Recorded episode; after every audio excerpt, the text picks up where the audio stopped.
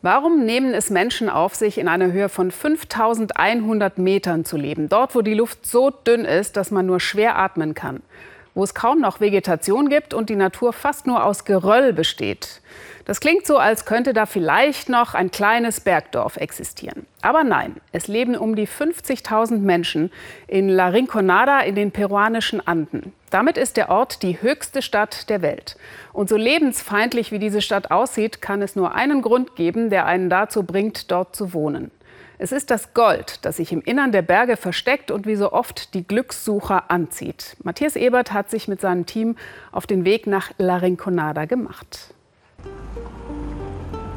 Müll, Tonnen davon, verteilt über mehrere Kilometer. Genau vor dem Eingang von La Rinconada.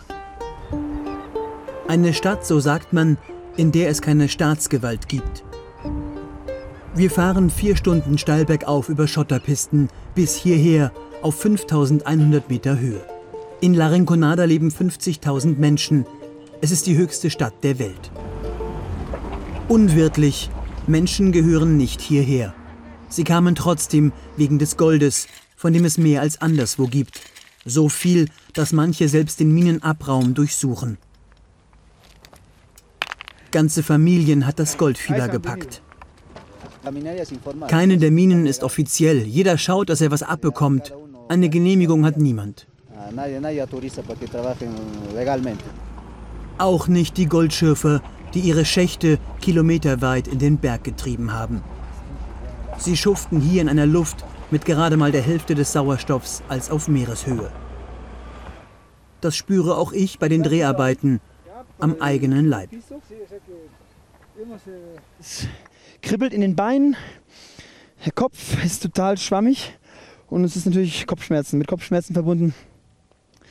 Also alles in allem extrem anstrengend hier oben. Der Goldboom zog tausende verarmte Peruaner an. Zehn Jahre ist das her. Als Fortunato Chuque ankam, lebten gerade mal ein paar hundert Menschen hier oben, wo die Temperaturen nachts auf minus 20 Grad absinken. Jemand hatte mir damals gesagt, dass La Rinconada Zukunft hat. Obwohl es anstrengend ist, bin ich geblieben. Mittlerweile sind es fast 24 Jahre. Die Minenfirma bestimmt alles. Wer nicht nach ihren Regeln spielt, fliegt raus. Trotzdem hielt Fortunato durch. Bald hat er genug verdient, um La Rinconada hinter sich lassen zu können, denn die Arbeit in den Schächten ging nicht spurlos an dem 59-Jährigen vorbei. In den Minen gibt es überall Feinstaub. Deshalb sterben viele Kollegen an einer Staublunge oder aufgrund einer Gasvergiftung, ausgelöst durch eine der unterirdischen Explosionen. Einmal pro Monat tauscht Fortunato sein Gold ein. Dadurch hat er am Ende ca. 1000 Euro in der Tasche. Ein ziemlich gutes Einkommen in Peru. Stolz zeigen uns diese Minenarbeiter ihre Goldausbeute, die sie, sicher ist sicher, stets bei sich tragen. Wie man in diesem wilden Westen überleben kann, auf 5100 Metern, täglich am Limit schuftend, das wollen französische Wissenschaftler herausfinden. Sie entnehmen Blutproben der Minenarbeiter, um die Anzahl der roten Blutkörperchen zu messen. Denn diese binden den Sauerstoff und geben den Wissenschaftlern Hinweise, wie der menschliche Organismus hier oben funktioniert.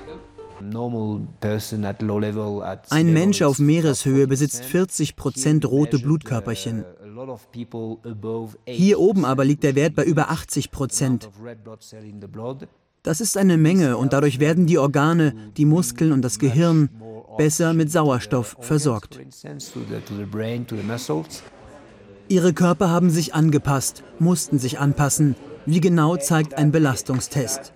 Die Herzen der Goldschürfer arbeiten im Grenzbereich und ihr Blut ist dünnflüssiger als üblich. Die Studie soll auch Menschen auf Meereshöhe helfen.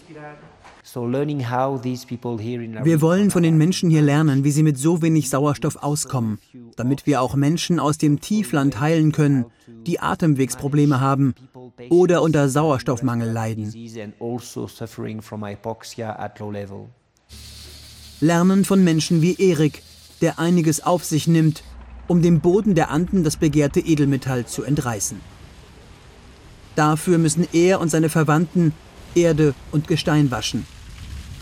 Weiter unten fällt das Gold durch den Rost und bleibt in Matten hängen. Bei Temperaturen um die 5 Grad keine einfache Arbeit für den 21-jährigen Erik Ramos. Das ist zwar ziemlich hart hier zu arbeiten bei der Kälte, aber trotzdem empfinde ich es als Glück, denn wir holen eine Menge Gold raus und können uns davon Möbel und mehr kaufen. Unvermeidlich dabei Quecksilber.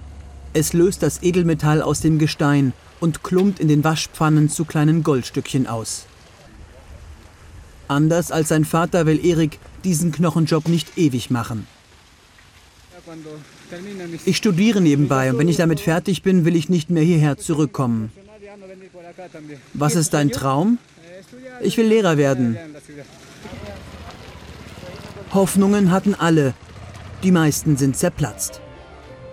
Viele Goldschürfer bleiben in La Rinconada hängen, zwischen Bars und Bordellen.